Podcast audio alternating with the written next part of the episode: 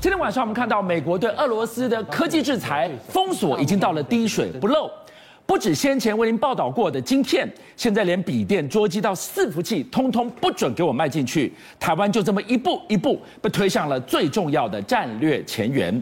而当全世界在关注台积电助权 Apple 发表了 M1 Ultra 这片号称地表最强晶片的时候，中国为什么一抹神秘的微笑呢？没错，事实上目前为止，全世界都在疯狂的制裁俄罗斯。事实上，以这个目前台厂来说的话，我们台因为过去台湾呢，我们在俄罗斯市场，包括说卖笔电，A Acer 跟 ASUS 是前两名的哦，还有平板啊，或者是 PC 呢，其实都卖得非常好。那事实上，这一次的这个制裁里面，我们台厂已经接获证实。接获所谓 Intel 还有超微，他说了，因为我们的 CPU 还有 GPU 不能够通供应到俄罗斯去，所以台湾的这些厂商，包括什么技嘉、维星啊、双 A 等等啊，还有什么一些这个所谓板卡厂，全部都不能够卖到俄罗斯去的一个情形。我们看到了一棒要把俄罗斯打回真空款时代。对，美国另外一方面，它继续领跑全球的科技发展。台积电助权之下，好好来带我们看到号称地表最强的 M1 Ultra 晶片。横空出世了，没错。事实上，苹果在前几天的发表会里面来发表新产品，但是其实大家注意到的就是这一颗 M1 Ultra 的晶片，大家可以看，这是 M1 的这个晶片是这样，M1 Max，那 M1 的 Duo 是这一颗，然后它现在是把两颗 M1 的晶片把它合成起来的一颗晶片。好，那这个晶片呢是五纳米的这个制程，那那这个晶片破了历史的记录，它的这个电晶体有一千一百四十亿个电晶体，这是人类史上跑得最快的一颗晶片，而且它不止这个晶片数量。电晶体数量非常的大，而且它它因为它是二十核心，那它的二十核心比现在的十六核心呢，运算速度高了九成以上。那不止这样，它很便宜哦。那这一颗晶片比目前同等级的 Intel，它大概是三百到五三百五十块美金左右，Intel 要六百，所以不但便宜好用又这样，所以等于是说台积电的这个技术让这个 Ultra 变成了这可能性。可是你仔细看到，哎，这 Ultra 很怪啊，Ultra 好像是两颗晶片叠加起来，没有错，它就是用台积电的先进的封装技技术，叫做 Ultra Fusion 的这个技术，它用所谓中间叫做所谓的细子细中间层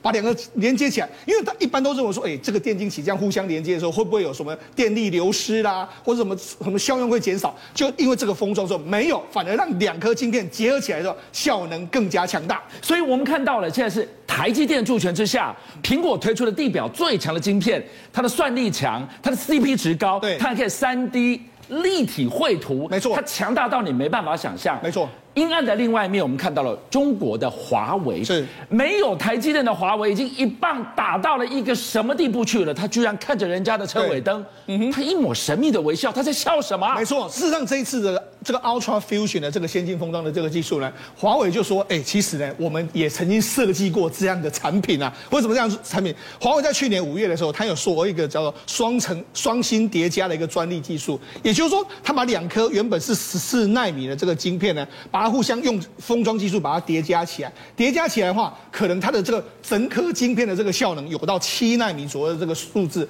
那那因为目前的它这个中国大陆可以做到十四奈米，但它十奈米以下没办法做。所以假设这个华为的这个技术能够成真的话，哎，他们可以突破到七奈米，甚至再往下走。所以这个技术公布的时候，大家都说，哎，那我扣零啊，就就好比好比是两杯五十度的这个水加起来的话，不会变成一百度这样一个比喻。但是华为的确，它公布这个。这个所谓的专利的时候，大家都在笑它。但是如果你现在看台积电帮这个这个所谓苹果做了 M1 Ultra 这个晶片来说，你会觉得说，哎，当初他的设想好像是真的，有可能会实现的一个状况哦。这个背后讲一个更简单的代白话，就是美国制裁华为，让华为买不到 EUV，让华为没有台积电。对，你做不了七纳米，是更先进制程你都做不出来，是没关系，我就叠。对，十四纳米可以叠到七纳米的话。华为不就解封印了？对，因为目前中国大陆的这个中芯可以做到十四纳米，甚至往十纳米。哎，所以如果按照这个技术来说的话，哎，做到五纳米可能是不成问题的。所以这就是中国大陆的想办法。虽然你美国给我封锁，我还是想办法走出一条不一样的路。所以中国在二月的时候。他他们推出一个叫做所谓的西数东啊东数西算的这个工程。那这东数西算是什么意思呢？因为我们知道其实中国大陆的东边人比较多，那人比较多的话，我们在消费或者说我们在行动的时候会产生很大量的数据。那这些数据呢，要怎么去挖中间的 data mining？要怎么去挖中间的商机呢？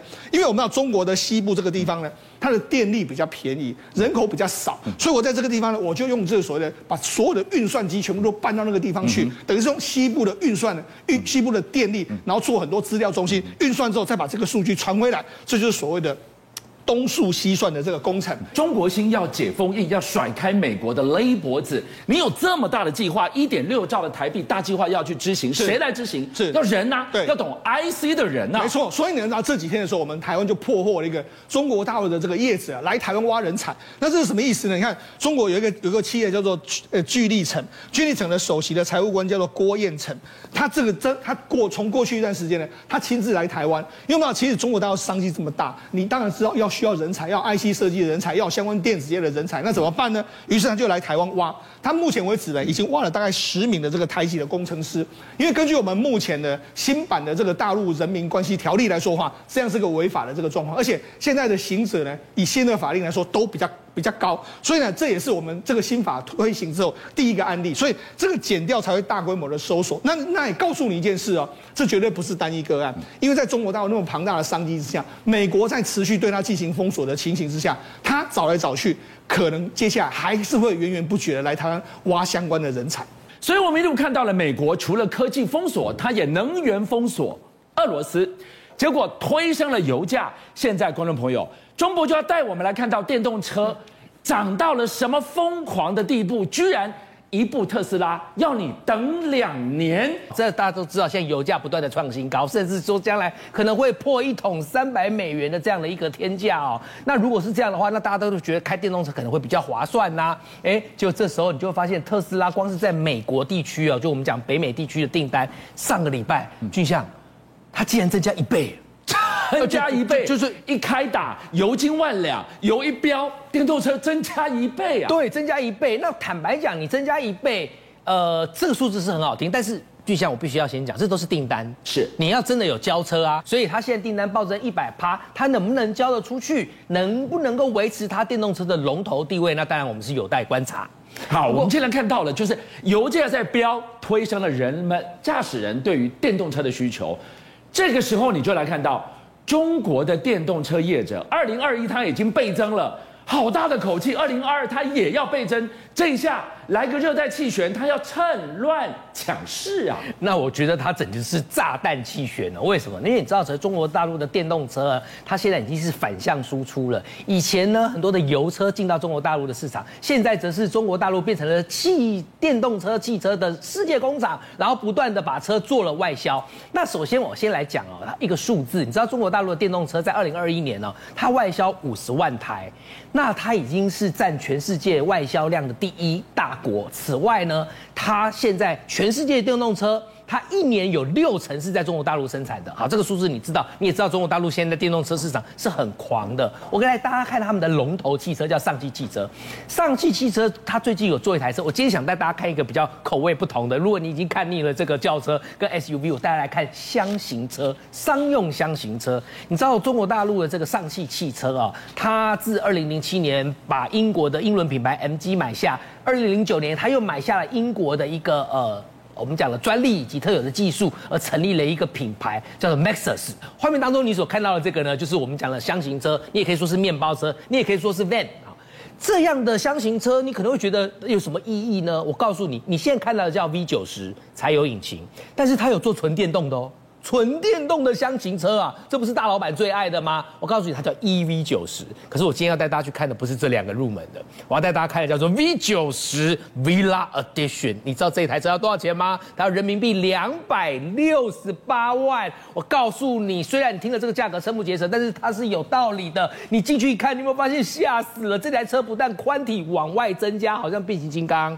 另外呢，它还向上升顶。所以你会发现它具有一种那种太空未来科技的奢华感。那两百六十八万的人民币造价，我想应该是这个呃适得其所了哈。那我们走进去开完，你会发现哇，里头一楼哦有宴会厅、有客厅、还有厕所、还有厨房、还有电视机，什么应有尽有。二楼呢，则是作为一个主卧铺，然后呢，它的这个还也，我还看到有人在露台场景呢，这根本是电动的移动城堡啊！你相信吗？中国大陆做的 Maxus 是不是反向输出？那讲到反向输出，我觉得还有一个品牌也值得跟大家讲啊。虽然它不是龙头，但是它现在也是不断的崛起，叫做小鹏汽车。叫小鹏汽车，听这个名字好像觉得它坐车可能都是入门阳春版的。不，你现在画面当中所看到这台呢，叫 G 九。这台 G 九呢，是他们的豪华旗舰。电版的 SUV，它之所以要做出豪华旗舰的气势，就是因为它要让大家知道，这叫做小鹏出海二点零，什么意思呢？用我们台湾话讲，就是说它这是一个要向欧洲输出，然后呢，二点零就是所谓的 update 的升级版，因为这台车不但符合中国大陆的法规，它更要符合欧盟的法规，欧盟法规一向严格，还要符合五星标准。那大家来看呢，这些这种车子当然不用说，这都是智能旗舰了。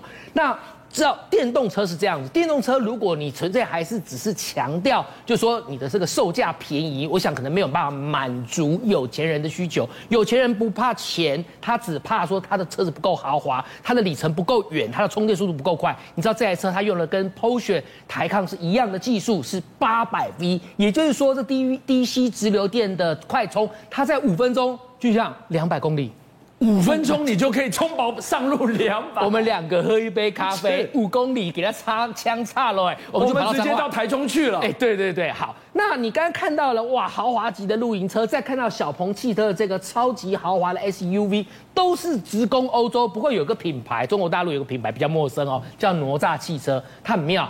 他说：“我先不攻欧洲，我先南下东南亚。这个车子呢，感觉真的是有脚踏风火轮的气势。叫这个是一个直航跟曼谷转机的概念哦，没有错。他先去曼谷转机，就叫做哪吒汽车。但你说哪吒汽车有什么好看的？我带大家看的这台车，不是只是看大家看养眼的美女哦，是这台车五到手啦，二十七万台币哦。如果假设台湾又有代理商对它有兴趣，然后全散化来台湾组装的话，这台车我看应该是蛮卖的。为什么呢？二七万人民币，呃，对不起。”二七万台币，大概也差不多五六万块人民币的价格。可是呢，他现在直攻泰国市场，他野心非常的大，因为他在去年的时候，他直接在车展上就把这台车改成右驾，摆明就是要。展现他进军泰国的决心。